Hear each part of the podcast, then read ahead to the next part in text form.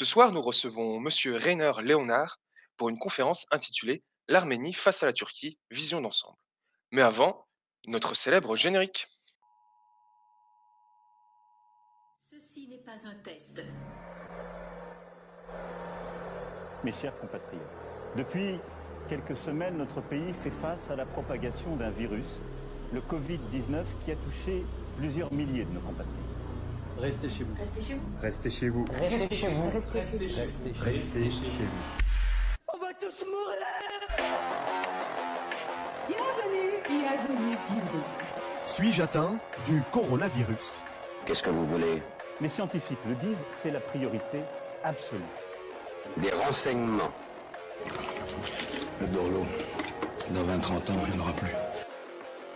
Le patriotisme est l'exact contraire du nationalisme. Ben voyons. Le nationalisme en est la trahison.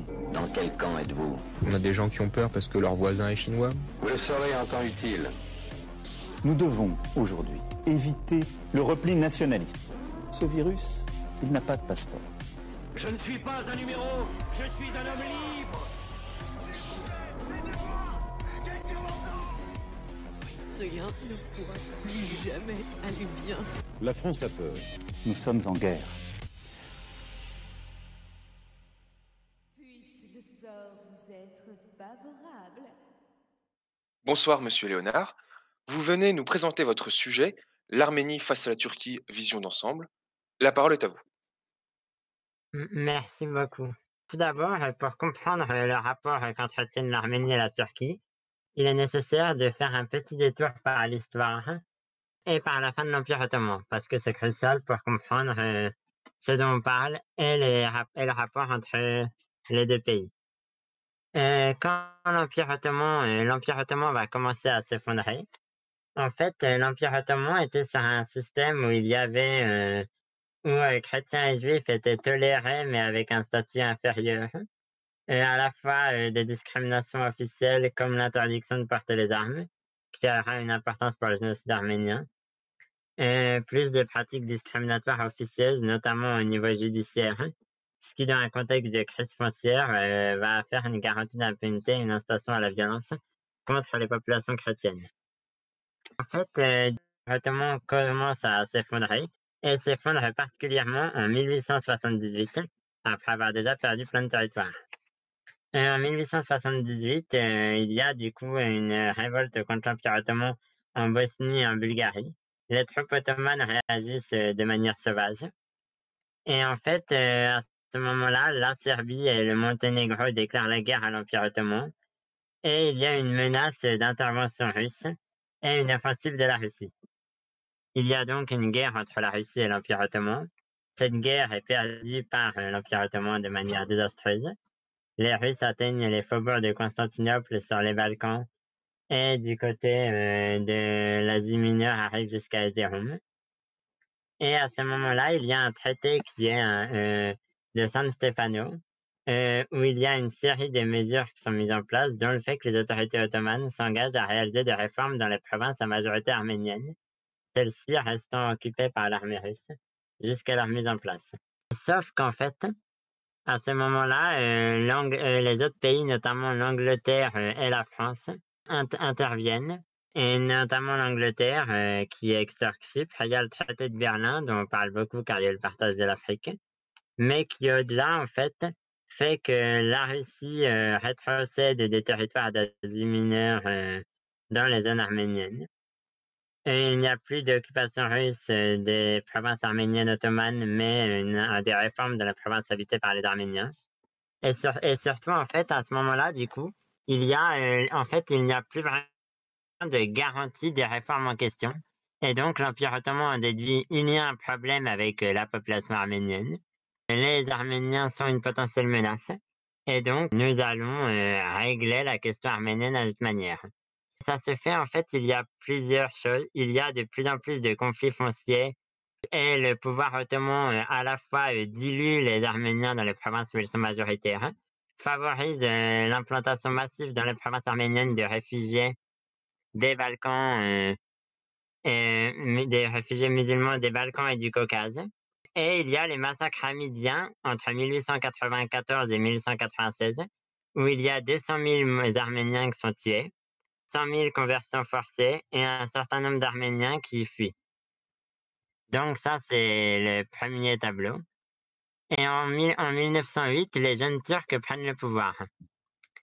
Les jeunes Turcs s'inspirent à la fois de l'union, euh, ils se disent unionistes et progressistes. Et en fait, les jeunes Turcs s'inspirent à la fois de la Révolution française dans sa version jacobine, du darwinisme social euh, allemand et d'une logique euh, ultra-militariste, d'une conception ultra-militariste, et enfin une conception totalement unitaire de la société. Celle-ci est vue comme devant avoir une langue, une religion et une ethnie dans un espace donné, qui est pour eux le plus vaste possible. en fait, les jeunes Turcs au début masquent pas mal leur programme unioniste génocidaire et ont même le soutien de certains partis arméniens, que ce soit en mode justement en s'alliant avec eux, on va pouvoir avoir une meilleure position pour les Arméniens qui sont discriminés, ou alors en mode on est ensemble contre le sultan Abdulhamid. Ça, c'est l'acte 1. Et en, 1900, en 1914, l'Empire ottoman rentre en guerre aux côtés de l'Allemagne et de l'Autriche-Hongrie contre la Triple Entente. Et pour les dirigeants jeunes turcs, c'est censé leur permettre de réaliser leur objectif, qui est de turquifier l'Anatolie et de l'étendre au Caucase, voire à l'Asie centrale. Dans leur vision, justement, il y a une vision pan-turquiste qui veut unir quasiment de la Bosnie jusqu'au Turkestan Xinjiang. Donc, les jeunes Turcs mettent en place un pendant la Première Guerre mondiale et en partie dans le contexte de la guerre un, un programme de génocide des populations arméniennes, assyro-chaldéennes et grecques pontiques et de déplacement d'ailleurs d'un certain nombre d'autres populations dont le but est en fait de faire de l'Anatolie un espace qui correspond euh, au triple, au triptyque qu'a défini l'un des cadres des jeunes turcs, qui est euh, Ziya qui est euh, turkification, islamisation, modernisation. Turkification au sens tous les Turcs c'est-à-dire Turcs étant définis par les jeunes Turcs comme incluant tous les musulmans non arabes de l'Empire ottoman. Tous les Turcs, du coup, doivent, devenir Turcs au sens leur langue doit devenir le turc, leur culture doit devenir turque. en même temps, il y a une logique de la part des jeunes turcs qui est euh, islamisation, c'est-à-dire euh, il ne doit plus y avoir quasiment que des musulmans et donc des Turcs dans leur logique sur le territoire de l'Anatolie.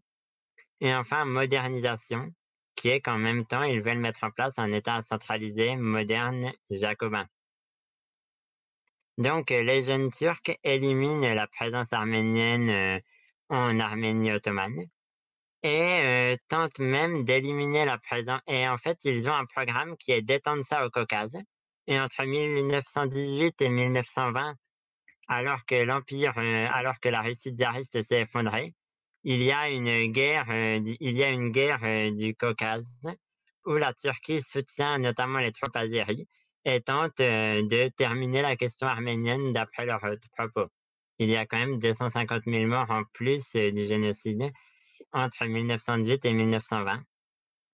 Il y a dans, le Caucase entre 1918 et 1920, il y a une série d'affrontements entre Géorgiens, Arméniens et Azéris, avec du coup le rôle de l'armée turque et de l'armée allemande.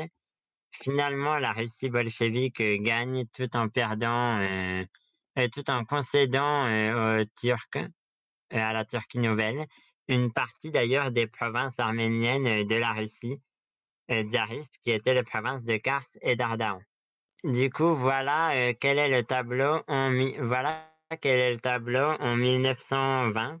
On a du coup une Turquie qui a perdu avec la fin de l'Empire ottoman les dernières provinces, notamment arabes, mais qui, met du, point de vue des unionistes, a fait de l'Anatolie le sanctuaire turcique. Euh, c'est-à-dire qu'il n'y a plus que des populations euh, turques, kurdes, qui sont censées se turquifier, même si elles ne vont pas le faire, et des populations euh, musulmanes circassiennes ou des Balkans qui vont être pour le coup turquifiées. en face, du coup, l'Arménie, en fait, les mouvements, les mouvements de libération nationale arménien qui s'étaient créés euh, dans les années 1890 prennent le pouvoir en 1918 quand la Russie tsariste s'effondre. Euh, ils essayent, euh, ils essayent d'obtenir la Grande Arménie sur une partie des territoires où les Arméniens étaient majoritaires avant le génocide. En même temps, ils affrontent l'Azerbaïdjan pour le Nakhitchevan, le Zangezur et le Haut-Karabakh, qui est le territoire actuellement disputé. Finalement, ils perdent. Euh, et la, Russie reprend le contrôle euh, du Sud-Caucase, c'est-à-dire la Géorgie, l'Arménie et l'Azerbaïdjan. Et la Russie bolchevique concède. euh, en fait, du coup, la Russie bolchevique applique une politique de diviser pour mieux régner, qui avait déjà été appliquée par la Russie tsariste, et qui, du coup, donne à l'Azerbaïdjan la- le Haut-Karabakh et le Nakhitchevan. Du coup, à ce moment-là, on a la Russie et on a l'Arménie, on a l'Arménie sous domination soviétique, et on a une diaspora arménienne assez nombreuse qui se constitue à la fois avec une diaspora préexistante au génocide et avec les survivants du génocide, euh, soit des survivants qui ont pu fuir, euh, quelques 200 à 300 000 personnes, soit le, le génocide turc incluait également la turquification euh, forcée des enfants et des jeunes filles arméniennes et euh, une partie du une partie de travail des organisations arméniennes après euh, le génocide a constitué à essayer de récupérer les Arméniens cachés. Et, ensuite, le tableau reste à peu près euh, gelé, euh, même s'il y a toujours des ambitions des kémalistes euh, d'avoir le Caucase. Par exemple, en 1943, les kémalistes proposent euh, à l'Allemagne nazie en 1942 d'aider euh, l'Allemagne nazie à envahir, à attaquer l'URSS. Et en échange de quoi, ils voudraient avoir le Caucase et l'Asie centrale, qui sont censés être entièrement turquifiés. Il y a il un tournant qui se fait à partir des années 60, à partir des années 70. Côté arménien, il y a euh, la naissance d'un mouvement euh, qui remet en avant la cause arménienne et notamment la question du génocide arménien, avec euh, notamment l'Azala et avec du coup la question du génocide arménien qui redevient une question en termes de politique internationale. Côté turc, en fait, les années 1970, il y a, euh, du coup, côté turc, euh, les, années 1970 sont marquées par une évolution politique très rapide. En fait, euh, du coup, les kémalistes ont concédé le multipartisme en 45 euh, tout en intégrant l'OTAN, car ils avaient peur que l'URSS réclame justement les territoires de l'Arménie ottomane, que d'ailleurs euh, certains, ont, euh, que d'ailleurs Staline à un moment a tenté d'un peu réclamer. Et donc, euh, la Turquie a eu un alignement très pro-occidental à partir de 45.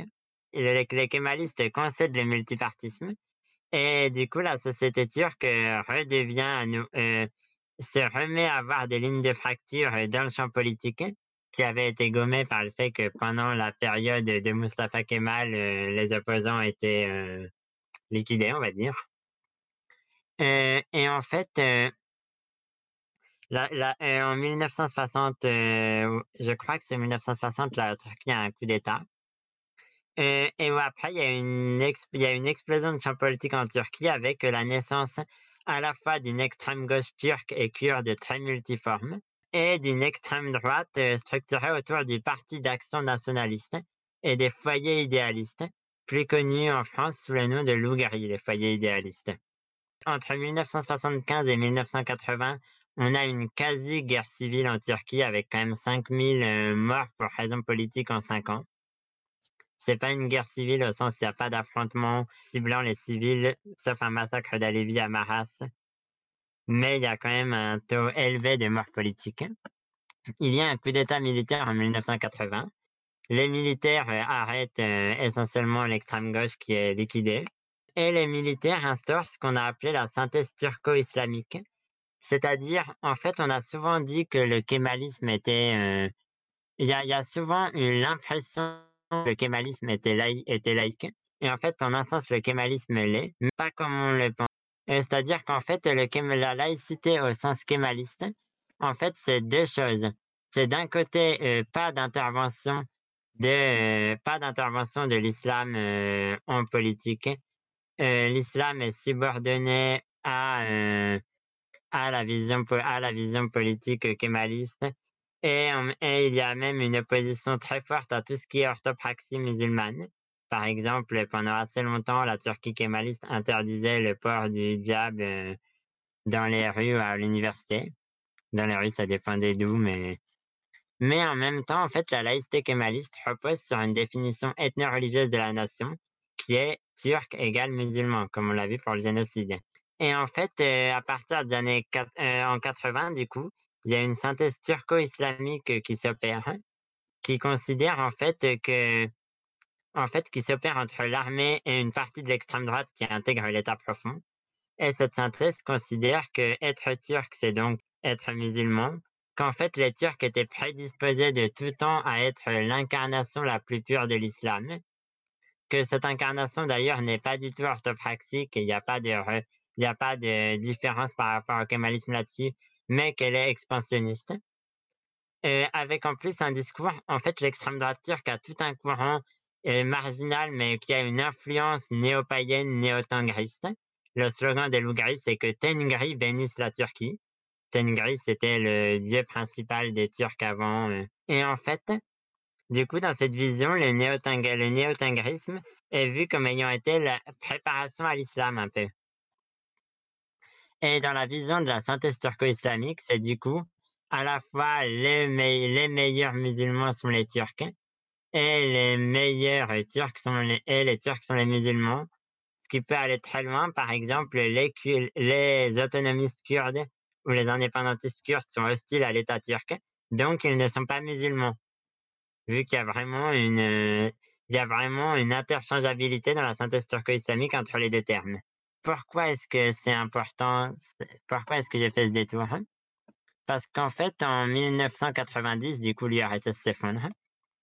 Et il y avait une revue, euh, et à ce moment-là, en fait, euh, l'extrême droite turque a un discours euh, en mode c'est le moment pour nous de récupérer le Caucase et même d'aller jusqu'en Asie centrale. Vu justement le discours de la synthèse turco-islamique est obsédé par l'Asie centrale et par le Caucase, vu comme étant les foyers originels des Turcs. même si en même temps le discours peut aussi s'appliquer à l'islam des Balkans, pour le, discours des territoires ayant appartenu aux Turcs et devant leur revenir. 1990, l'URSS s'effondre et il y a des affrontements. L'Arménie et l'Azerbaïdjan, qui étaient des républiques socialistes soviétiques, deviennent indépendantes. Et il y a le Haut-Karabakh, qui est un endroit de l'Azerbaïdjan qui était à nette majorité arménienne. Et le Haut-Karabakh proclame son indépendance. À ce moment-là, du coup, il y a un conflit sévère entre, d'un côté, l'Arménie et de l'autre l'Azerbaïdjan. L'Arménie a un fort soutien de la part de la diaspora arménienne et euh, l'Azerbaïdjan euh, a un soutien de la part euh, de la Turquie, même si le soutien reste encore faible parce que la Turquie est encore membre de l'OTAN et n'est pas encore vraiment. Il y a la logique expansionniste de la synthèse turco-islamique, mais pas mal de dirigeants turcs se demandent si jamais ils peuvent le faire, ou même s'ils veulent le faire. Il y, a y a un conflit de 5 ans où il y a 25 000 morts. À la fin, euh, l'Arménie gagne le conflit, gagne, euh, le Haut-Karabakh devient indépendant et l'Arménie prend aussi les territoires autour. Parce que le Haut-Karabakh était enclavé par des territoires à majorité azérie. Et euh, à la fois l'Azerbaïdjan et l'Arménie voient une épuration ethnique de leur population arménienne pour l'Azerbaïdjan, azérie pour l'Arménie épuration ethnique qui est d'ailleurs euh, plus violente de la part euh, de euh, l'Azerbaïdjan, vu qu'il y a les programmes de Bakou et de Sumgait. En face, il y a eu aussi des massacres, mais après, pendant la, guerre entre les deux camps, à Jalé notamment. Et en fait, la Turquie, le tournant, c'est qu'en 2000, Erdogan prend le pouvoir. Erdogan, en fait, avec le consensus kémaliste, au sens où il est islamiste, lui, et où il est dans une vision orthopraxique de l'islam. En même temps, Erdogan est dans une vision assez... En fait, Erdogan, première mouture, est dans une logique euh, islamiste euh, modérée. C'est souvent utilisé en termes ironiques, mais en Turquie, il y a vraiment un courant qui a un peu correspondu à ça. et avec même du coup toute une partie des anti-kémalistes qui parlent par exemple des droits des Kurdes, pas encore du génocide arménien, mais qui, mais qui se mettront à évoquer ça, ont pu soutenir Erdogan en mode il sera plus ouvert sur ça que les kémalistes. Et au début, il a un peu été. Ah, d'ailleurs, après le conflit Arménie-Azerbaïdjan de 1889, la Turquie a fermé sa frontière avec l'Arménie, ce qui du coup a enclavé l'Arménie, qui a vu que la Géorgie ferme aussi la frontière. Et du coup, il y a le seul point de passage, c'est par l'Iran pour les marchandises. Et du coup, en fait, Erdogan, comment au début développe toute une diplomatie axée sur du soft power. Un des slogans de la Turquie, c'est zéro problème avec les voisins. Et en même temps, en même temps, en interne, il y affronte les kémalistes. Notamment en 2008, il y a un potentiel complot de généraux kémalistes pour faire un coup d'État qui est démantelé par Erdogan et il y a une purge de l'armée. Sauf qu'ensuite, il va y avoir une rupture à partir de 2000, entre 2011 et 2013 qui est liée à deux choses. En interne, Erdogan est, en interne, Erdogan est menacé par le, il y a une série de manifestations dans le parc Gezi qui sont fortement réprimées par Erdogan et qui triturent entre Erdogan d'un côté et de l'autre ses soutiens de gauche libérale, pour faire très court. Erdogan, du coup, l'alliance avait jamais été vraiment une alliance solide, mais il y avait un compagnonnage, disons. Et en même temps, il y a le printemps arabe. Et en fait, quand il y a le printemps arabe, toute une partie des cadres autour d'Erdogan se disent que c'est le moment pour assumer un discours néo-ottoman très fort et qui va marcher. Et comment est-ce qu'on va faire marcher ce discours néo-ottoman? C'est en faisant un discours sur la Turquie, phare du monde musulman. Discours qui restent encore, mais... Et du coup, la Turquie s'implique d'abord dans le soutien aux frères musulmans en Tunisie et en Égypte, et s'implique de plus en plus dans le conflit syrien, à la fois contre les Kurdes, et en soutenant du coup les rebelles islamistes dans le conflit syrien du coup, du coup, la du coup, la Turquie, du coup, la Turquie développe toute une politique néo-expansionniste, néo-ottomane et commence à développer un, appareil militaire expansionniste assez efficace. Il y a eu un article de Alexandre Delval dans Atlantico qui est pas mal du tout à ce sujet sur comment la Turquie a développé des sociétés militaires privées, des drones, toute une série de moyens d'intervention et de forces de projection militaire. Et du coup, il y a vraiment à nouveau la logique, la Turquie va devenir expansionniste et va devenir expansionniste en étant le pays phare de l'islam. Et ça va encore muter à partir de 2015. On en parlera à la fin quand j'évoquerai justement euh, le néo-expansionnisme turc actuellement. Et donc, il y a cet expansionnisme de la Turquie qui se voit avec un qui se voit avec un affrontement qui se voit d'abord du coup en Syrie et qui se voit avec un soutien diplomatique aux frères musulmans et qui se voit ensuite avec une intervention de plus en plus claire en Libye. Et donc, il y a l'optique maintenant dans la Turquie, nous pouvons projeter notre puissance. Et donc, à ce moment-là, nous arrivons au conflit. Le conflit, du coup, en fait, euh, pourquoi est-ce que le gouvernement azerbaïdjanais euh, s'est dit qu'il pouvait le faire? En fait, euh, déjà, justement, la communauté internationale n'a jamais reconnu la République du Haut-Karabakh et même d'ailleurs l'Arménie. Et là, je vais répondre à une des questions parce que, en fait, justement, parce que parce qu'ils ont toujours eu peur d'une intervention directe de la Turquie et parce que l'Arménie n'a jamais été vraiment sûre de quelle sera la position de la Russie. D'ailleurs, plutôt a raison. Ensuite, il y a une autre chose qui fait le, développement du conflit. L'Arménie avait gagné le premier conflit parce que l'Arménie avait une vraie supériorité militaire liée au fait qu'ils avaient beaucoup plus de cadres et d'officiers, qu'ils avaient une armée qui avait été sur le terrain beaucoup plus combative pendant la Première Guerre.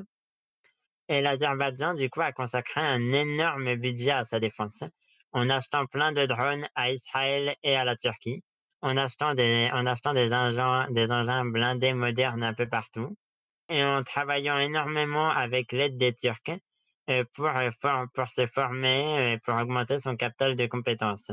Et, en face, en fait, l'Arménie a, a, très peu innové, car en fait, les dirigeants arméniens ont été persuadés qu'ils allaient pouvoir gagner, qu'ils allaient gagner la Seconde Guerre comme ils pouvaient gagner la Première, et en plus, ils comptaient malgré tout sur la protection de la Russie.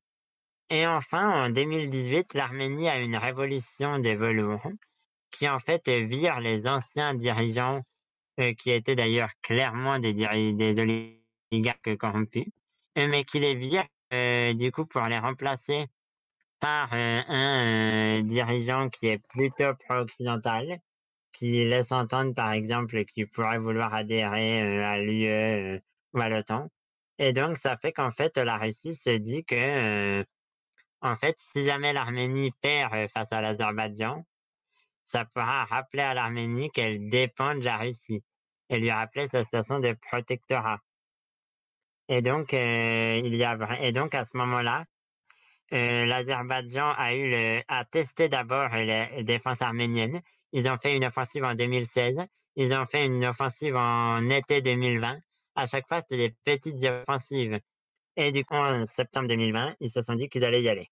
Enfin, d'ailleurs, pour les réactions, il y a d'autres choses qui ont joué euh, sur l'isolement, c'est qu'en fait, il y avait justement une ce qui faisait que les États-Unis n'allaient pas être présents. Il y a, il, et enfin, il y avait la Turquie. En fait, la Turquie a fait une série avant en Syrie. Du coup, la Turquie a intervenu de plus en plus contre les Kurdes. Si jamais, du coup, l'Azerbaïdjan a lancé son attaque, c'est aussi au-delà du fait que la Russie ne soutenait plus trop l'Arménie car la Turquie avait, fait, avait attaqué plusieurs fois le Kurdistan syrien, le Rojava, et avait vu à chaque fois, quand ils avaient pris une zone tampon, puis quand ils avaient pris Afrin, puis quand ils avaient pris euh, des zones du Rojava, qu'il n'y avait pas de réaction euh, de la part euh, de l'Union européenne ou de l'OTAN ou des pays occidentaux, alors que ceux-ci étaient officiellement alliés du Rojava. Et enfin, la Turquie a fait, il y a eu la transformation de Sainte-Sophie en mosquée, qui en fait était un acte politique au message très clair, euh, néo-ottoman pour le coup, et qui a été exalté dans les clips de propagande de l'armée turque que je pourrais envoyer. Et il y a eu euh, toute une série de violations de l'espace maritime grec par la Turquie. Et là encore, il n'y a pas eu de réaction de la part que ce soit de l'Union européenne, des États membres de l'Union européenne, euh, et en fait, euh, même pas du coup de sanctions. Euh, du coup, la Turquie a pu voir qu'en fait, il n'y avait pas de réaction quand ils allaient assez loin. Et donc, ça, a dû, ça, ça les a encouragés à, soutenir clairement l'Azerbaïdjan. L'Azerbaïdjan a donc commencé à attaquer, et ils ont, ils ont attaqué l'Artsakh, euh, en septembre, ils l'ont attaqué avec du coup les drones euh, achetés euh, à Israël et à la Turquie. Et avec une série de troupes la Turquie a envoyé des troupes de mercenaires syriens, soit islamistes, soit turkmènes panturquistes, qui ont servi à l'Azerbaïdjan pour avoir moins de pertes humaines de nationaux azéris. Et donc, ils ont, et donc, ça leur a permis ça, plus un soutien direct de la Turquie. On sait par exemple que la, Turquie a prévu un défilé militaire à Bakou avec ses unités spéciales. On sait que la Turquie avait au minimum engagé des unités spéciales dans le conflit. Et donc, euh, le conflit a montré pas mal de choses. D'abord, ils ont montré justement que les pertes, euh, euh, qu'il y a de plus en plus une logique de mercenaires réutilisés dans les conflits, de mercenaires proches idéologiquement mais qui permettent du coup d'avoir moins de pertes euh, personnelles. Ensuite, euh, quelque chose d'autre qui a été montré, ça a été quelle a été l'efficacité euh, des drones. les avions n'ont quasiment pas été utilisés parce que le sol du Caucase est vraiment... En fait, il y a une série de défenses antiaériennes liées au réseau russe qui fait que du coup, il y avait de très fortes chances de perdre les avions. Un ou deux avions ont été abattus, mais c'est tout alors qu'en face, il y a eu une utilisation massive des drones et des drones suicides par euh, l'Azerbaïdjan et qui ont, euh, pour le coup, parfaitement marché. Et enfin, il y a le fait que l'Arménie avait du coup sa défense qui reposait sur deux choses.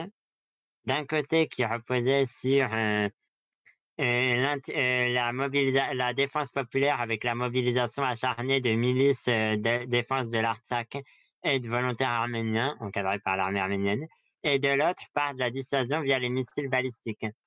Sauf qu'en fait, l'Arménie a été dans une situation géopolitique où elle avait un soutien très limité et donc en fait a eu peur que le conflit s'étende au-delà de l'Artsakh et donc n'a pas vraiment n'a pas utilisé vraiment les missiles. Ils les ont trop utilisés pour que ça fasse du bruit négatif pour leur la médiatisation du conflit et pas assez pour avoir un vrai impact. Et donc, le conflit a duré un mois et demi. Et au bout d'un mois et demi, la ville de Chouchi, qui était l'ancien cœur culturel de Haut-Karabakh avant, qu'il y ait eu avant que la population arménienne soit massacrée en 1920, et qui restait une ville assez importante et un verrou stratégique, est tombée entre les mains de l'Azerbaïdjan. Et là, en fait, la Russie est intervenue pour signer un accord.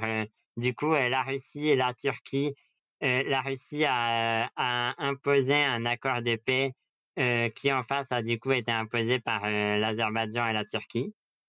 Et l'accord de paix, du coup, c'est que les territoires perdus par l'Arménie, y compris la ville de Chouchi, restent entre les mains de l'Azerbaïdjan les territoires anciennement à majorité azérie euh, reviennent à nouveau à l'Azerbaïdjan, y compris ceux qui n'ont pas été conquis. que garde le reste, qui est du coup un espace tout petit, euh, avec une force de maintien de la paix de soldats russes euh, censés faire respecter le cessez-le-feu.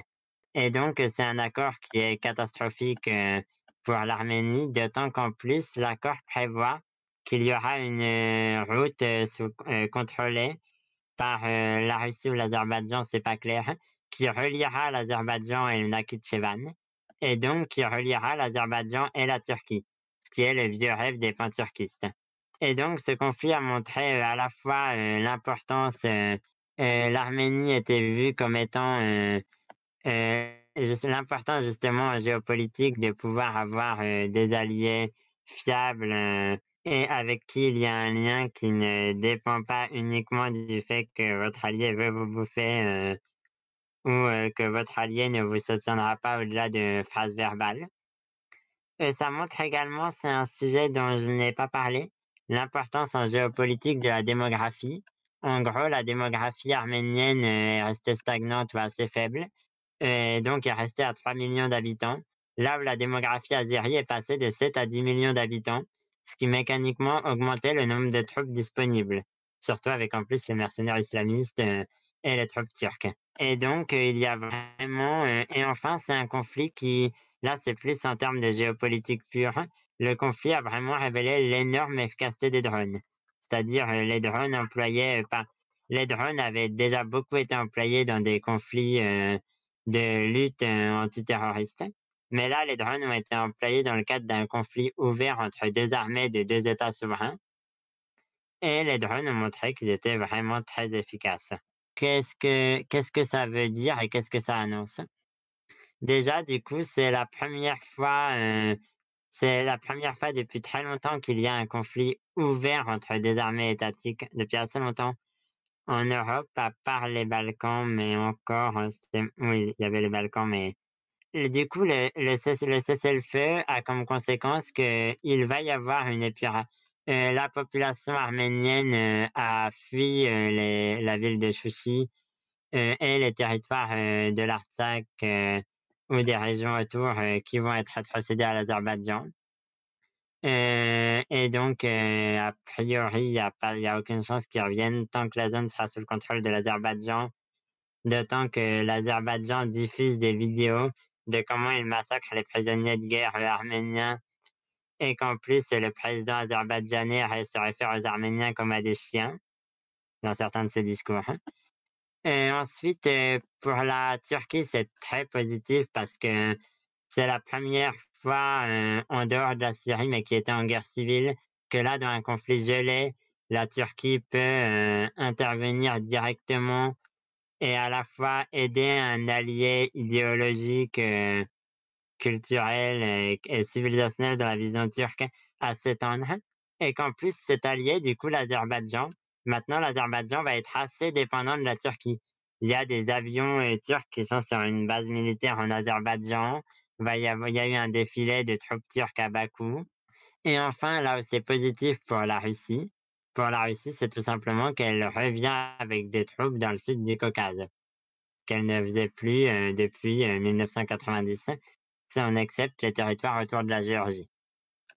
Euh, enfin, euh, on a pas mal parlé du fait que Israël soutenait l'Azerbaïdjan et du fait que l'Iran soutenait l'Arménie. C'était plus complet. En fait, l'Iran, l'Iran soutenait l'Arménie, mais ne pouvait pas le dire parce qu'il y avait 20% de population azérie en Iran, ou peut-être 10%. C'est débattu, mais euh, et Israël a soutenu l'Azerbaïdjan par euh, hostilité à l'Iran, plus euh, pour tester ses nouveaux drones comme la Turquie. Mais il y avait moins un aspect, dans le cas de la Turquie, il y a vraiment eu un aspect idéologique et qui allait au-delà de la vente de matériel militaire ou même euh, de l'aide au matériel militaire. Il y a carrément eu l'envoi de mercenaires et plus de troupes. Et l'autre chose euh, qui est frappante là-dedans, c'est qu'en fait, ça révèle qu'il y a du coup de plus en plus un néo-expansionnisme turc. Du coup, j'avais parlé du néo-expansionnisme islamiste d'Erdogan.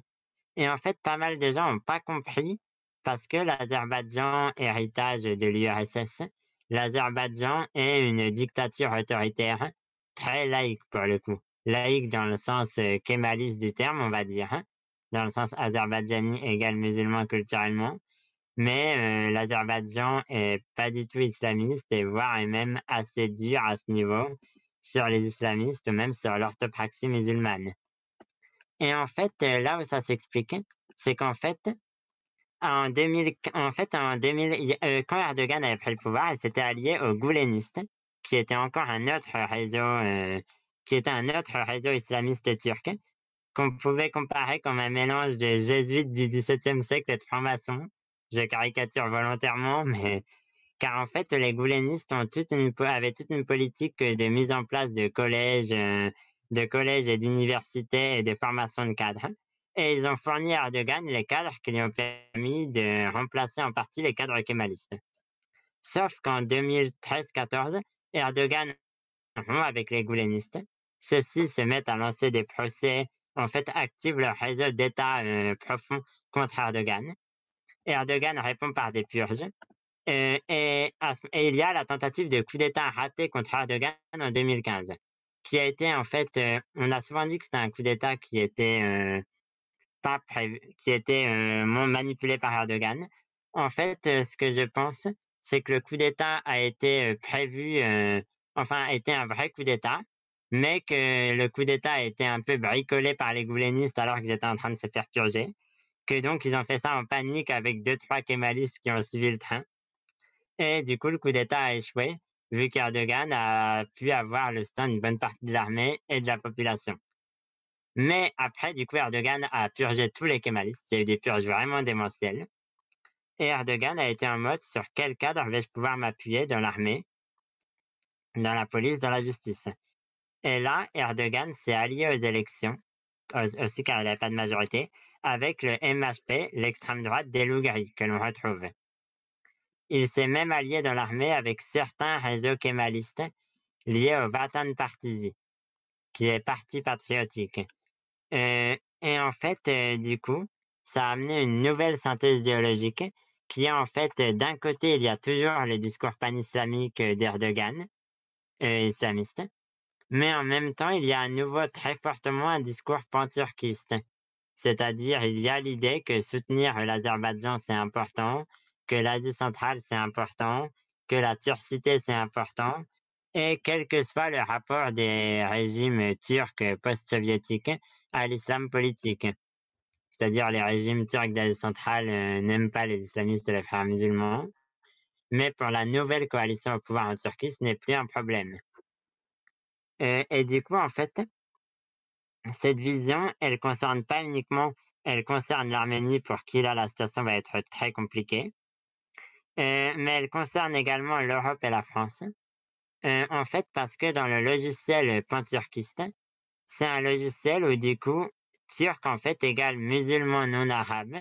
Donc en fait, dans un logiciel panturquiste euh, tel qu'il est compris en Turquie, l'Albanie ou la Macédoine ou la Bosnie-Herzégovine, ou le Sandjak au sud de, la Serbie euh, et le Kosovo, ça peut partiellement être considéré comme des territoires turcs. Euh, plus d'ailleurs la volonté de récupérer les îles grecques et l'idée qu'en plus, même s'il n'y a pas de population turque, le territoire pourrait être pris, euh, vidé de sa population et turquifié. Et il y a du coup une logique euh, expansionniste qui en plus tente quand même toujours de s'appuyer sur des réseaux islamistes, euh, même de plus en plus des réseaux islamistes turcs. C'est une visée, c'est une visée qui en, du coup est vraiment dans une logique d'expansion de l'espace vital anatolien. Et en fait, à la fois la Turquie euh, a euh, expulsé euh, la population yézidi et chrétienne, pas nombreuse mais bon, et en plus a une volonté de à imposer le turc comme seule langue, à la fois pour les réfugiés arabes syriens qu'ils ont réimplantés et pour les Kurdes qui n'ont pas fui. Il y a vraiment l'idée d'expansion de l'espace vital turc. Et du coup, il y a un soft power turc qui se développe. Et il y a toujours le logiciel pan-islamique qui est utilisé. En gros, la Turquie développe toute une série de séries dont je vous ai mis pas mal d'exemples pour montrer les différents courants politiques turcs dans Illustration Conférence. Et en fait, euh, ces séries, les séries euh, qui sont... La plupart des séries sont des séries liées au gouvernement euh, turc et qui développent tout un discours historique très identitaire, très belliciste, très expansionniste, qui est en gros la Turquie est le pays phare de l'islam et de la turcité. La Turquie ou l'Empire ottoman ou la Turquie kémaliste, ça dépend, est menacée par euh, l'Europe ou par la chrétienté, euh, les deux étant interchangeables. Elle est en plus menacée par les ennemis internes. Heureusement, un chef fort euh, qui ressemble à Erdogan arrive, unifie les Turcs et les lance sur la voie des conquêtes. Et du coup, c'est des séries qui ont un fort impact en Turquie et qui en plus ont un énorme impact que la Turquie diffuse dans une partie du monde musulman et qui ont un très fort impact au minimum au Pakistan, voire en Malaisie. Et, et dans ce contexte, en fait, la France a été, quoi que je puisse penser, euh, on va dire, euh, la France a été assez peu active, mais ça a quand même été Bon, je pense que la politique de Macron n'est pas celle qu'il faudrait sur plein de points, mais en politique étrangère, ça a été celui dans l'Union européenne qui a allé le plus loin en critiquant l'expansionnisme turc. Sans aller à des sanctions, c'est resté, euh, mais euh, ça a été. Et du coup, tout toute une partie du discours euh, cible de la Turquie est ciblée contre la France, qui est définie comme un pays opprimant les musulmans et voulant les génocider, est comme euh, un pays, euh, en plus un pays où il y a pas mal de réfugiés arméniens de génocide, donc un pays ennemi de la Turquie. Et donc, il y a vraiment une focalisation actuelle de la, du discours médiatique turc de la, en Turquie, qui est un discours du coup axé sur la Turquie est menacée par l'Occident slash la chrétienté slash l'Europe, où les trois sont vus comme étant particulièrement dans la France. Et, et, et du coup, enfin, euh, enfin, je vais terminer en, notant, en mettant quand même quelques trucs expliquant que la Turquie n'est pas euh, toute puissante. Déjà, du coup, la Turquie reste dans une relation avec la Russie qui est une relation un peu en mode justement les deux pays se testent, ne s'affrontent jamais directement, mais se frottent de plus en plus euh, dans différentes zones de tension. En Libye, euh, dans le Caucase, en Syrie. Et donc, ça peut euh, bloquer l'expansionnisme turc. Ensuite, l'expansionnisme turc est fragile parce qu'il y a quand même euh, en interne, il y a toujours du coup des polarisations qui sont d'abord liées aux Kurdes, qui sont la principale minorité ethnique maintenant en Turquie, euh, où il y a un très fort mouvement autonomiste ou indépendantiste kurde, euh, que la Turquie essaye de réprimer depuis 40 ou depuis 50 ans même maintenant. Euh, et même si elle arrive à contrôler le terrain, elle a pas mal perdu la bataille auprès des populations, au sens où désormais toute une partie de la population dans le sud-est kurde euh, ne se sent pas du tout turque et ne se sent pas du tout une adhésion à l'État-nation turc. c'est un facteur de faiblesse. Un second facteur de faiblesse, c'est que malgré tout, la société turque reste très polarisée. C'est-à-dire, les kémalistes sont aussi contents de l'expansionnisme turc. Euh, mais en même temps, les kémalistes sont inquiets euh, de, euh, ils sont, ils sont inquiets au sujet de est-ce que Erdogan veut aussi islamiser la Turquie au sens de l'islamiser dans les pratiques quotidiennes, etc. vu qu'en effet, on a vu que pour les kémalistes, l'islamisation au sens qu'il n'y ait que des musulmans en Turquie, c'est pas un problème, c'est même un des objectifs. Euh, mais du coup, ça laisse quand même une potentielle tension, d'autant, et c'est le dernier problème, que, enfin les deux derniers, que la Turquie a du coup, euh, la Turquie a accueilli pas mal de réfugiés syriens qui ont du coup, qui ont été implantés pas mal dans la région kurde pour diluer les Kurdes. Mais quand même, l'idée à terme, c'est que les réfugiés syriens sont censés devenir turcs. Et s'ils ne deviennent pas turcs, euh, disons que la Turquie n'a pas vraiment un logiciel permettant de penser qu'il y a plusieurs ethnies sur le territoire turc. D'ailleurs, justement, pour les Kurdes, le discours qui a permis de justifier ça, c'est que les Kurdes sont censés être des Turcs des montagnes qui ont oublié leur langue et leur culture. Et donc, il y a ces différentes faiblesses internes, avec enfin, même si ça, a priori, pour l'instant, ça va pas trop être d'actualité en Turquie, mais le fait qu'il y a quand même pas mal de Turcs qui sont descendants d'Arméniens ou de Grecs euh, qui ont été islamisés et turquifiés de force en 1915 et qu'il y a eu un petit mouvement de redécouverte euh, de, la, part de certains des descendants des Arméniens cachés de l'identité d'une partie de leurs ancêtres. Ça s'est arrêté depuis euh, le tournant de 2015.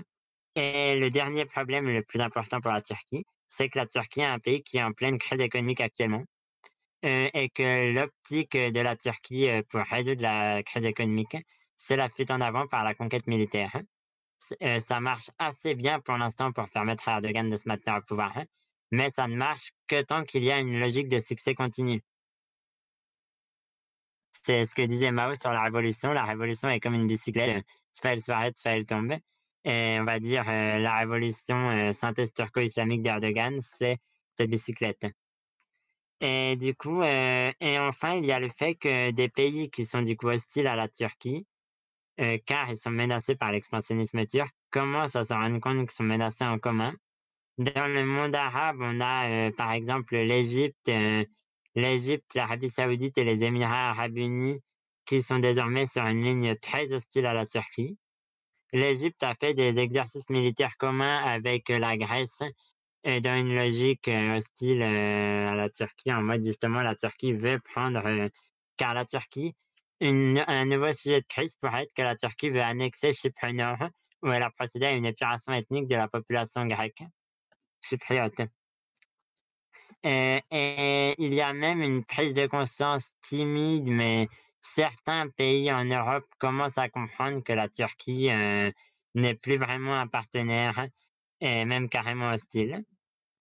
D'autant qu'en plus, la Turquie a développé tout un énorme soft power auprès de la diaspora, turque, avec le fait, par exemple, que les mosquées euh, de la diaspora turque sont euh, contrôlées par des imams directement envoyés par l'État turc et qu'il y a tout un tissu associatif lié à l'AKP ou au MHP et que donc la diaspora turque est très en dehors des Kurdes et une diaspora très alignée sur le régime d'Erdogan. Soit dit, je me rends compte que je n'en avais pas parlé sur pourquoi les pays de l'Union européenne n'ont rien fait. L'Allemagne a toujours mis son veto à des sanctions contre la Turquie. Et il y a deux raisons. Il y a le fait que l'Allemagne a une tradition d'alliance avec la Turquie euh, qui s'est vue pendant la Première Guerre mondiale euh, et qui hum, que certains ont même tenté de réactiver pendant la Seconde Guerre mondiale. Mais il y a surtout le fait que l'Allemagne a une frousse bleue de sa diaspora turque parce qu'il y a une énorme diaspora turque en Allemagne, que celle-ci est très alignée sur euh, le gouvernement turc, que du coup ils ont peur que ça explose en Allemagne c'est critique Erdogan. Et donc euh, maintenant, euh, il y a, euh, il y a pourquoi est-ce que du, du, coup, enfin, qu'est-ce qu'on peut faire? Déjà, ce qu'on peut faire, à mon avis, c'est se rendre compte de se rendre compte de la menace que présente la Turquie et qui est une menace qui est assumée en termes de discours géopolitique, vraiment, de la part de la Turquie. ensuite, c'est tenter de démanteler les structures, que, les structures associatives liées à Ankara qui fonctionnent explicitement comme des structures liées à un État étranger et en plus avec un discours violemment hostile. Et ensuite, on peut soutenir les pays qui s'opposent à l'expansionnisme turc et avec qui on n'a pas d'hostilité. Je pense ben, à la Grèce, à l'Égypte, à la Russie, en étant conscient du fait que la Russie est un pays qui a aussi une, des visées impérialistes qui peuvent être hostiles parfois. Mais et, et on, peut soutenir en Turquie même, rendre la monnaie de sa pièce à la Turquie. Elle soutient des groupes hostiles, ben, on pourrait soutenir les autonomistes kurdes, par exemple. et enfin, du coup, pour l'Arménie, pour l'Arménie, il y a à la fois, à mon avis, tenter potentiellement de tisser des liens avec l'Arménie pour aider l'Arménie à devenir plus forte militairement à long terme face à l'Azerbaïdjan. Il y a le fait que, du coup, ah, pour le conflit, ça pourrait être l'objet d'une question, mais j'aurais pu parler de quels, quels ont été les rapports des différents partis politiques français au conflit. Mais du coup, il y a des liens avec l'Azerbaïdjan de la part de députés LR, PS, LREM, euh, qui sont liés au fait que l'Azerbaïdjan les paye, clairement. Il n'y a pas de diaspora azerbaïdjanaise ou de discours de soft power azerbaïdjanais efficace, mais il y a des gens qui dirigent euh, des fondations. Euh, et on peut arrêter de vendre du matériel militaire à l'Azerbaïdjan, ce qu'on a fait. On leur a vendu un satellite en 2015. Et enfin, on peut aider l'Arménie en aidant des associations qui interviennent sur place. Là, je pense spontanément à l'Église chrétienne d'Orient. Il y a les associations arméniennes qui sont assez efficaces. Et enfin, il y a, à mon avis, le fait que la Turquie peut être, ça peut permettre de prendre conscience. Il y a un aspect justement qui est quand, je vais parler un peu de Schmitt, la politique et la distinction entre l'ami et l'ennemi. En fait, la, en fait, la Turquie assume un discours nous voyons comme ennemis. Et donc, ça peut permettre une prise de conscience, par exemple, du problème que représente l'influence directe d'un État étranger par le biais d'un tissu associatif. Où, et il y aurait, et du coup, ça peut être l'instrument d'une prise de conscience en France. D'autant que, justement, pour des raisons différentes, la Turquie est un adversaire qui fait assez consensus dans le champ politique français. du coup, enfin, que les différents en France, justement, la France, à la fois a une position qui, on a vu, a été plutôt en pointe dans les pays de l'Union européenne sur la critique de l'impérialisme turc, même si c'est resté en pointe par rapport à pas grand-chose. c'est plus facile. et en même temps, justement, la France a une importance, a pas mal, une il y a pas mal de Français qui sont des gens originaires des survivants de génocide arménien. Et en fait, du coup, il y a traditionnellement eu pas mal de liens pour un tas de raisons entre la gauche et les Français d'origine arménienne. On peut même penser à l'affiche rouge au groupe Manouchian. et, en, et en fait, du coup, ça a joué, à gauche, ça a joué avec une série de prises de position très claires du PS et du PCF et du journal L'Humanité, qui est le journal du PCF. Euh, ailleurs, on a senti une vraie gêne, euh, à part chez les réseaux Procures, qui aussi ont été à fond en mode soutien à l'Arménie contre la Turquie, et qui, je pense, a été lié, à mon avis, euh, au fait que, justement, pour toute une part des partis de gauche, ça remettait une analyse un peu civilisationnelle qui était assumée de la part de la Turquie, et que là-dessus, soit ils paniquaient, soit ils étaient en mode en fait, qui on doit soutenir parce que ça nous gêne par un tas de raisons, on ne sait pas. Et par exemple, il y a eu des positions très neutres, on va dire, de la part du NPA ou de l'Union communiste libertaire, qui d'habitude sont très internationalistes. à droite, du coup, il y a eu des prises de position. D'un côté, il y a eu des liens d'élus LR ou LREM avec l'Azerbaïdjan, il y a eu des prises de position à LR euh, liées au soutien aux chrétiens d'Orient. Euh, il y a eu des prises de position euh, assez claires de la part. et à l'extrême droite, il y a eu des prises de, enfin de la droite nationale, il y a eu des prises de position de la part du RN, notamment de la part de Jordan Bardella, je sais pas pourquoi, mais et il y a eu pas mal de prises de position.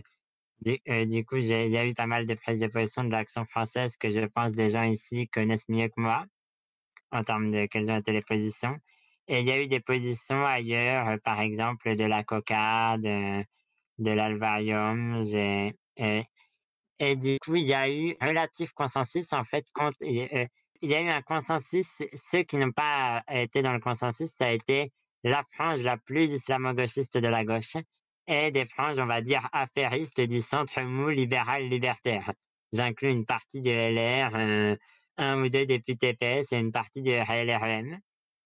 Et sinon, il y a la Turquie est quand même un ennemi assez consensuel pour pas mal de parties du champ politique.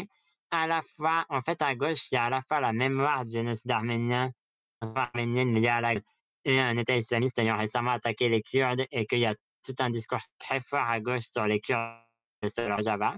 Et à droite, euh, euh, il y a la mémoire du génocide arménien il y a euh, le fait que la droite euh, s'intéresse de plus en plus à la situation chrétien d'Orient, qui mécaniquement entraîne euh, un intérêt à la fois pour les Arméniens et pour l'histoire de la et qui ne pas très favorable à Erdogan ou aux kémalistes d'ailleurs, enfin qu'on comprend qui sont les kémalistes. Et il y a enfin le fait que justement ça valide, bah, par exemple, ça valide à la fois le retour on a pu voir que la vision euh, libérale du droit international qui allait s'appliquer, en fait, ne marche pas parce que ce qui compte, euh, c'est le rapport de force. Et on a pu voir à la fois que ce rapport de force était très axé sur la réelle politique, mais qu'en même temps, c'était une réelle politique euh, où il y avait aussi une importance forte des facteurs non réels, c'est-à-dire de qui est défini comme étant allié culturel ou non. Sont des critères qui d'ailleurs ne sont pas forcément uniformes. L'Iran, pour un tas de raisons, se sentit plus proche de l'Arménie et pas uniquement par réel politique. Mais donc, euh, sur ces différents points, euh, je dirais que ça fait que pour la, pour la droite nationale, ça a pas mal, euh, oui, ça a pas mal pu être vu comme congruent à des éléments de la vision du monde. Et donc, voilà pourquoi, à mon avis, il y a quand même eu un consensus assez fort. même si justement il y a une évolution, je pense qu'il y a 20 ans ou qu'il y a 10 ans, le discours à gauche, par exemple, aurait été en moyenne plus hostile à la Turquie qu'il ne l'a été. Mais je peux me tromper là-dessus. Que justement, il y a eu les évolutions internes au sein de la gauche. Euh, j'espère avoir euh, expliqué pas mal. Je m'excuse si parfois je si j'ai pu par exemple être un, peu confus ou un peu trop spécifique, car c'est un sujet que je connais pas. C'est un sujet où j'ai souvent tendance à aller dans pas des détails. Et du coup, prendre les questions. Merci, euh, monsieur Léonard pour, euh, votre, euh, excellente conférence, déjà très instructive et surtout, d'actualité. Première question, pardon pour le point Godwin, mais est-il, possible de faire un parallèle entre les tentatives d'intimidation de la Turquie, afin de tester la réponse de l'UE et de l'OTAN, aux provocations effectuées par le Troisième Reich, en Europe centrale dans les années 30 pour, tester les réactions du Royaume-Uni et de la France? Bon, j'avoue que j'avoue quand il est question de la Turquie, pour moi, pas mal des points Godwin sont justifiés. Mais en fait, à mon avis, c'est possible. C'est à nuancer parce que la Turquie est pas une des grandes puissances mondiales. Il n'y a pas de chance, par exemple, que la Turquie se mette à vouloir envahir la France euh, ou l'Égypte euh, euh, il y a quand même. mais en fait, oui, à mon avis, oui, c'est tout à fait possible de faire un parallèle.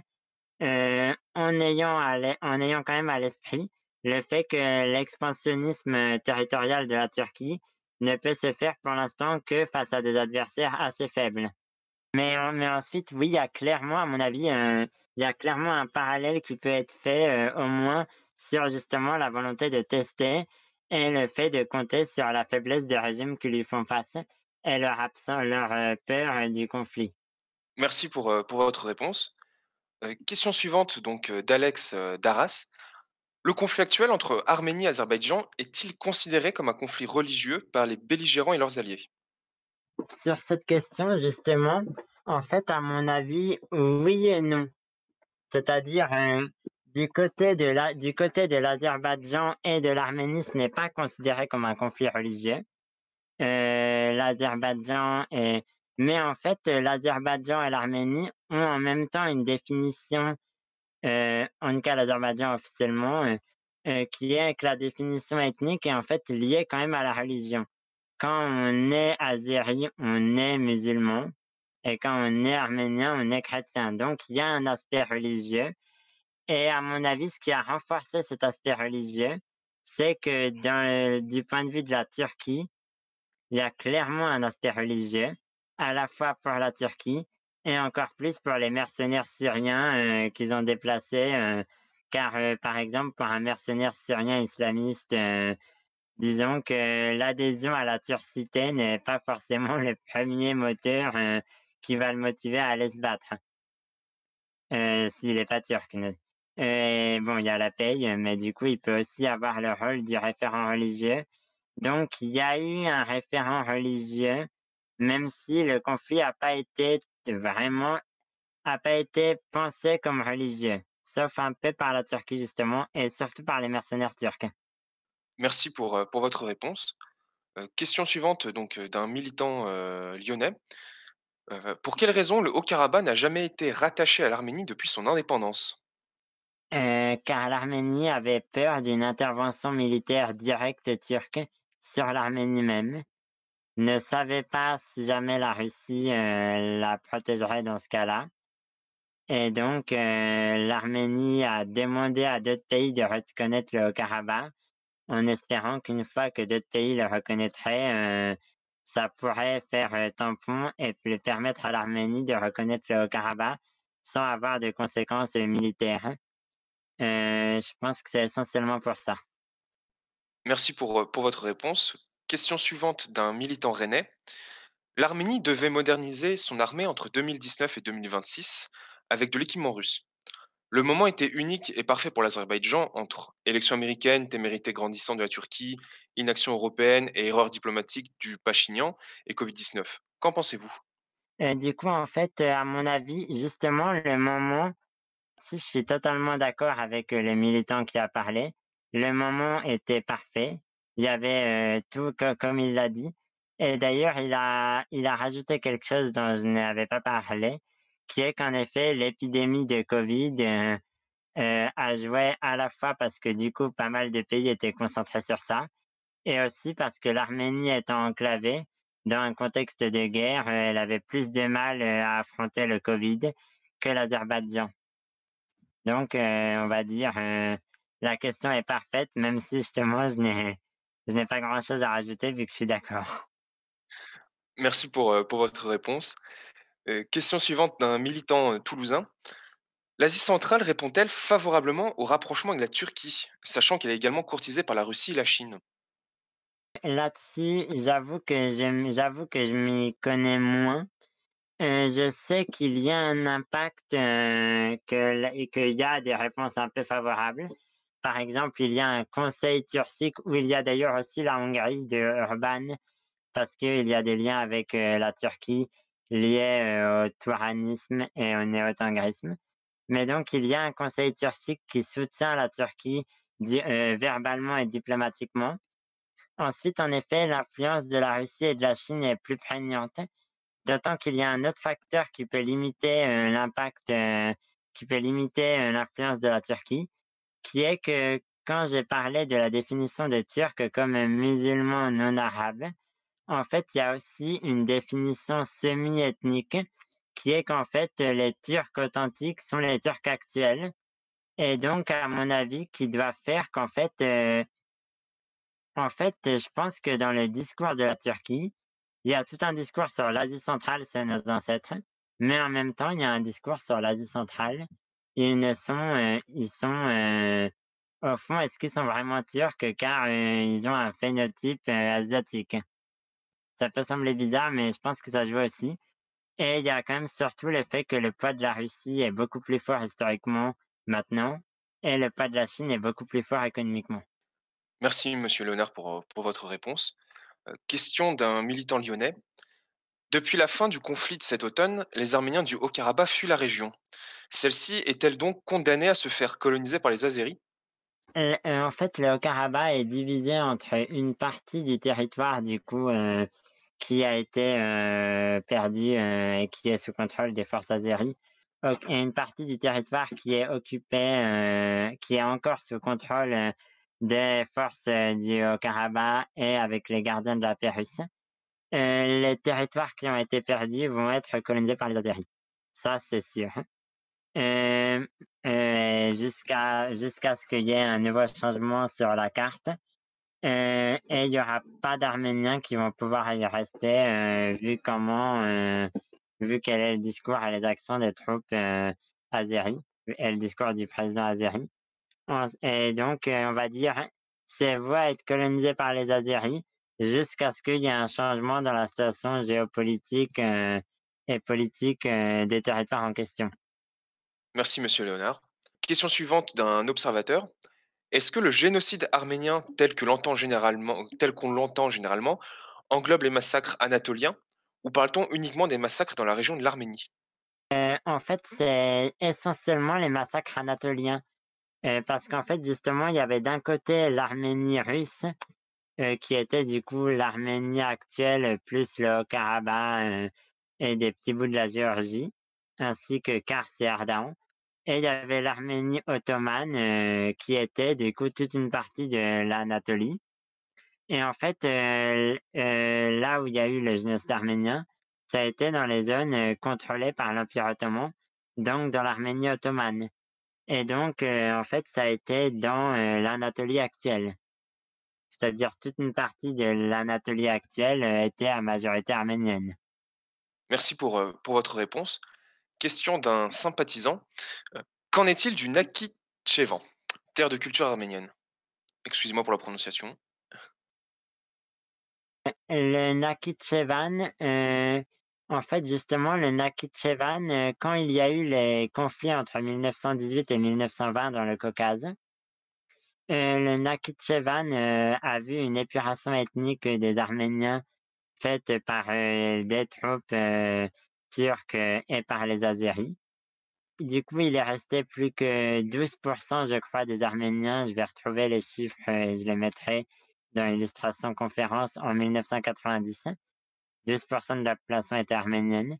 Celle-ci a été expulsée, lors du 1er conflit.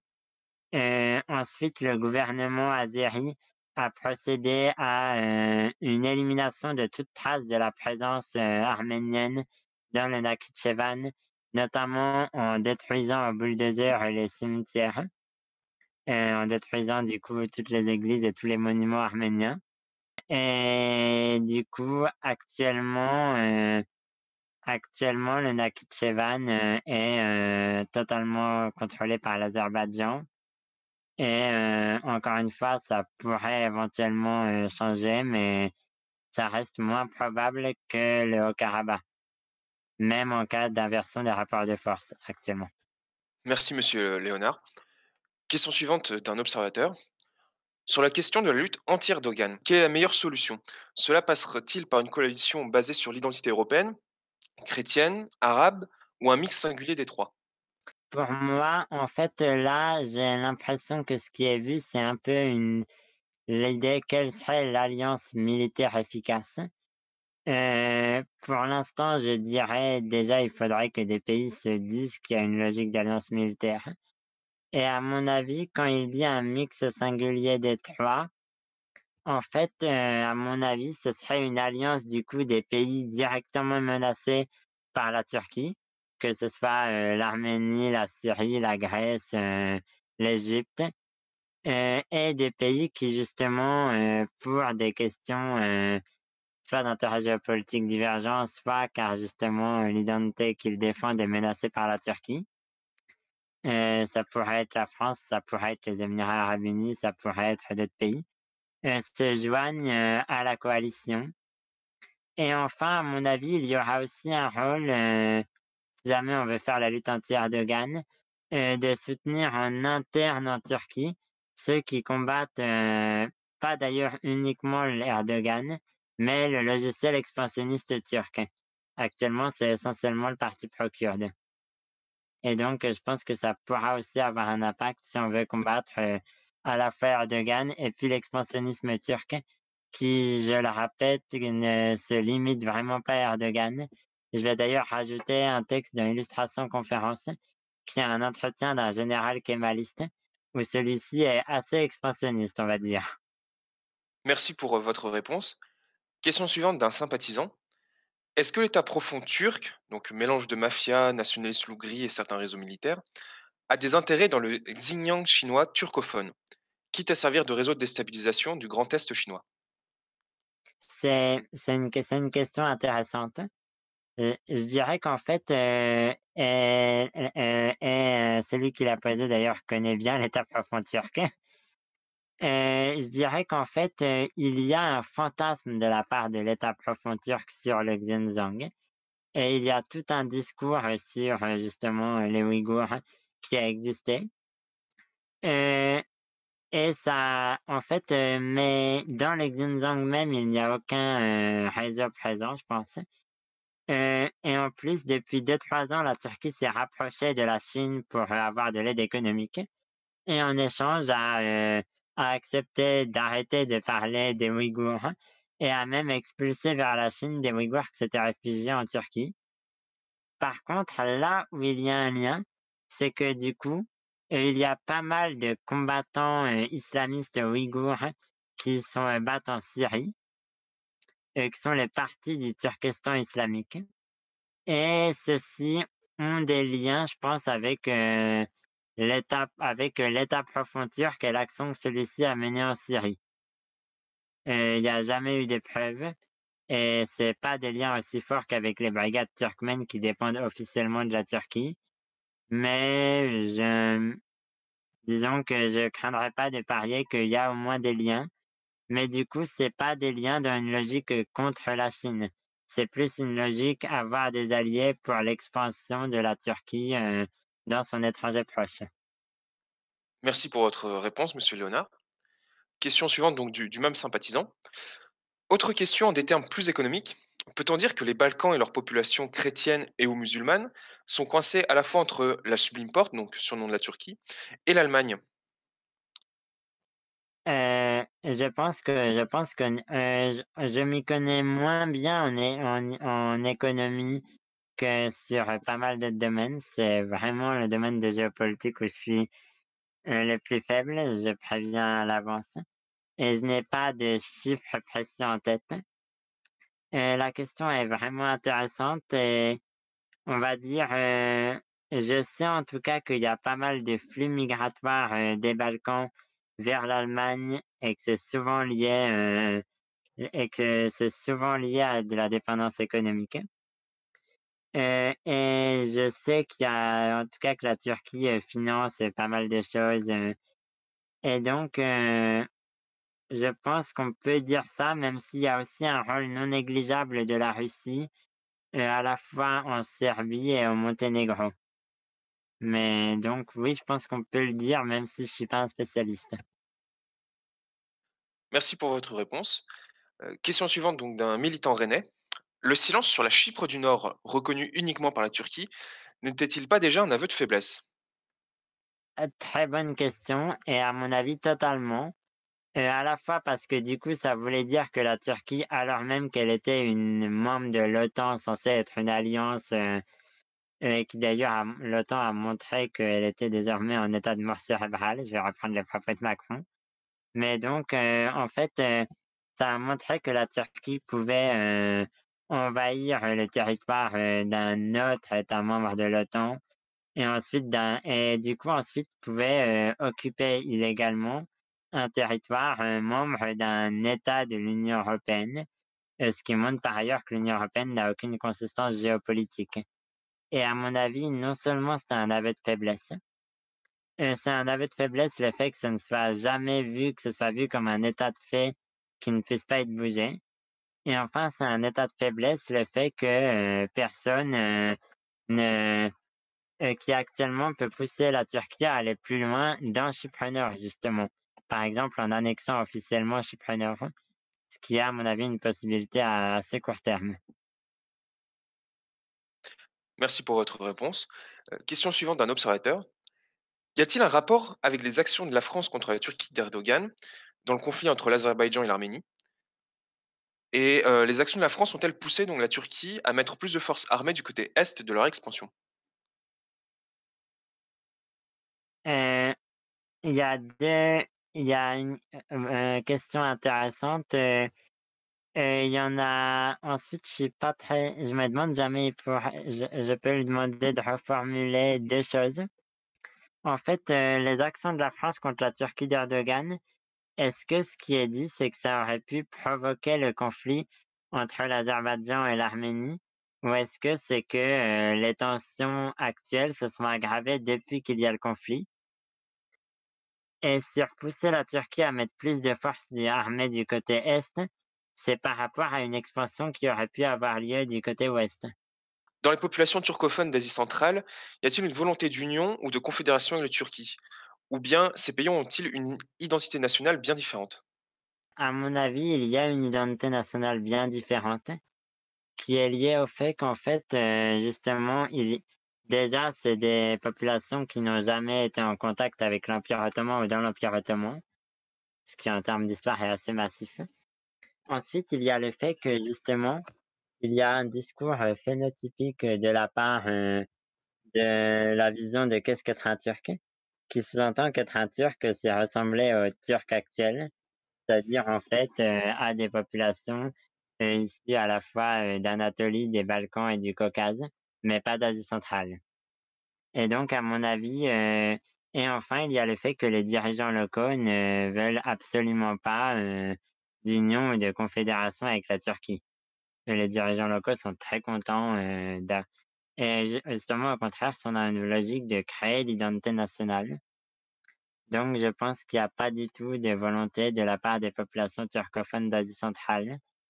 Là où il pourrait y avoir une volonté, c'est de la part des populations turcophones d'Azerbaïdjan.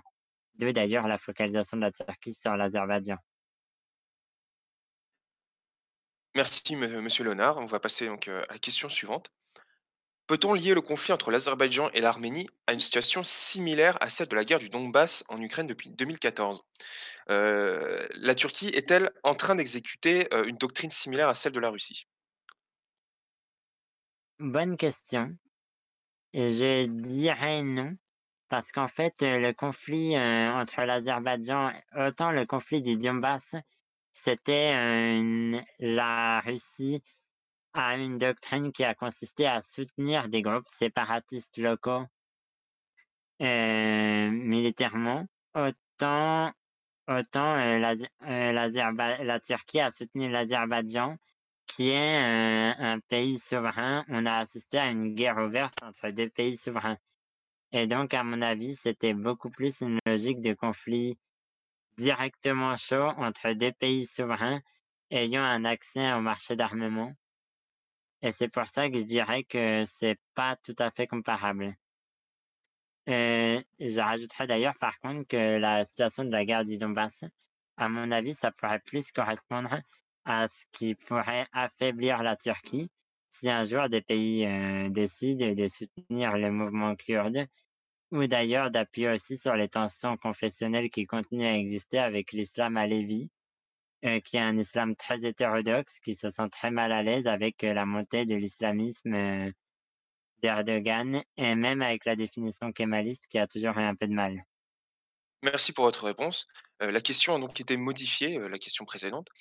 Y a-t-il un rapport avec les actions de la France contre la Turquie d'Erdogan, notamment concernant les relations turques avec la Grèce et la riposte française ayant fait reculer les vœux d'expansion turque à l'ouest, dans le conflit entre l'Azerbaïdjan et l'Arménie?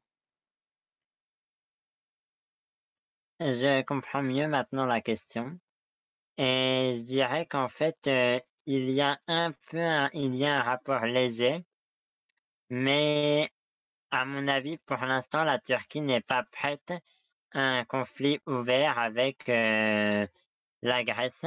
Ce qui voudrait dire un conflit ouvert avec un État membre, heu, de l'Union européenne et de l'OTAN.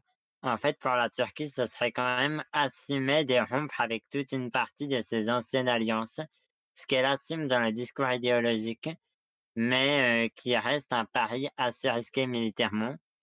Et il y a le fait que malgré tout il y a un autre élément à mon avis qui est que l'identité turque s'est vraiment construite, l'identité de la Turquie moderne, sur du coup les génocides de 1915 et sur les Arméniens vus comme les ennemis héréditaires absolus. Et je pourrais vous, j'en vais mettre dans illustration conférence un ou des textes à ce sujet. Il y a un discours en Turquie en mode justement on n'aime pas la Grèce, on n'aime pas les Grecs, ils ont mais il n'y a pas un discours aussi fort que le discours le discours sur l'Arménie, c'est vraiment les Arméniens sont vus comme l'ennemi ontologique, avec en plus des textes en mode Herménie, ça vient de la racine R qui veut dire tuer.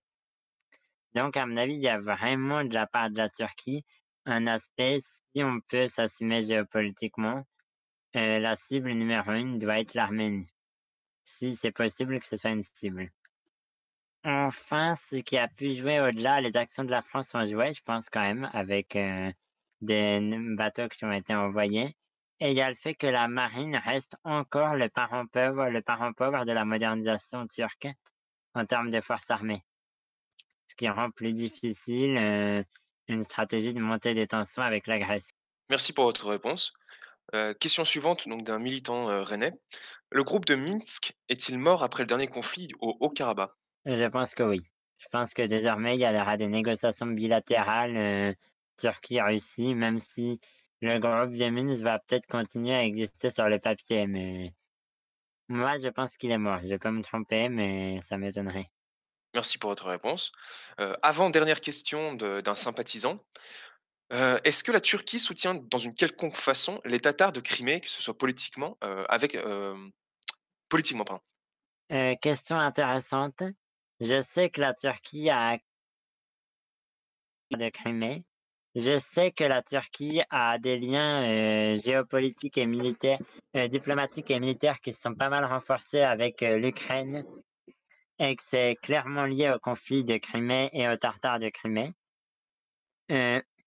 Et je sais que la Turquie, euh, le discours pan-turcique inclut également le Tartan et le Barkorstan. Mais ensuite, à mon avis, disons que la Turquie a quand même peur d'une confrontation ouverte avec la Russie, dont l'armée reste euh, plus forte, je pense. Euh, et puis qu'il y a l'arme nucléaire, ce qui joue nettement. Et donc, à mon avis, la Turquie soutient les Tartares de Crimée mais dans la limite euh, de ne pas trop fâcher la Russie. Merci pour votre réponse. Euh, donc, dernière euh, question d'un militant de Compiègne. En tant qu'individu français concerné par les tristes événements que connaît le peuple arménien, comment pourrais-je agir d'améliorer leurs droits ainsi que leur situation? Existe-t-il des associations ou autres groupes pouvant leur venir en aide? C'est pas mal posé la question pour ma part et ça m'a beaucoup fait. je dirais agir à la fois politiquement en interpellant le gouvernement français sur sa politique sur le sujet. Et ensuite, en aidant, il y a pas mal d'associations. Il y a le CCAF qui est une, une, fédération des associations arméniennes. Il y a des associations d'aide aux chrétiens d'Orient, que ce soit l'œuvre d'Orient, euh, euh, SOS Chrétien d'Orient. Il y a différentes associations, euh, Solidarité Arménie, euh, pourrais essayer de mettre des liens dans l'illustration conférence. Et ensuite, euh, quelque chose d'autre qui peut permettre, à mon avis, d'agir, c'est d'en parler justement, de faire que qu'il y ait toujours que, que cette cause soit vue comme importante et qu'il y ait une mobilisation à ce sujet. Euh, et enfin, euh, il y a le fait de se former en lisant sur le sujet et ensuite euh, de diffuser cela.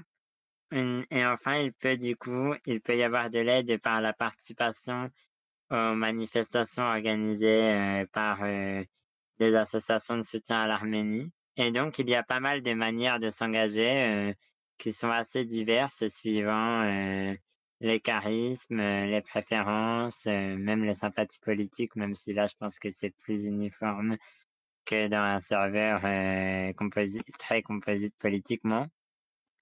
Et donc oui, il y a pas mal de moyens de s'engager à ce sujet. Eh bien, merci monsieur Léonard pour, heu, votre conférence ainsi que pour avoir bien voulu répondre à nos questions. Je vous souhaite à tous, heu, une bonne soirée et à la prochaine.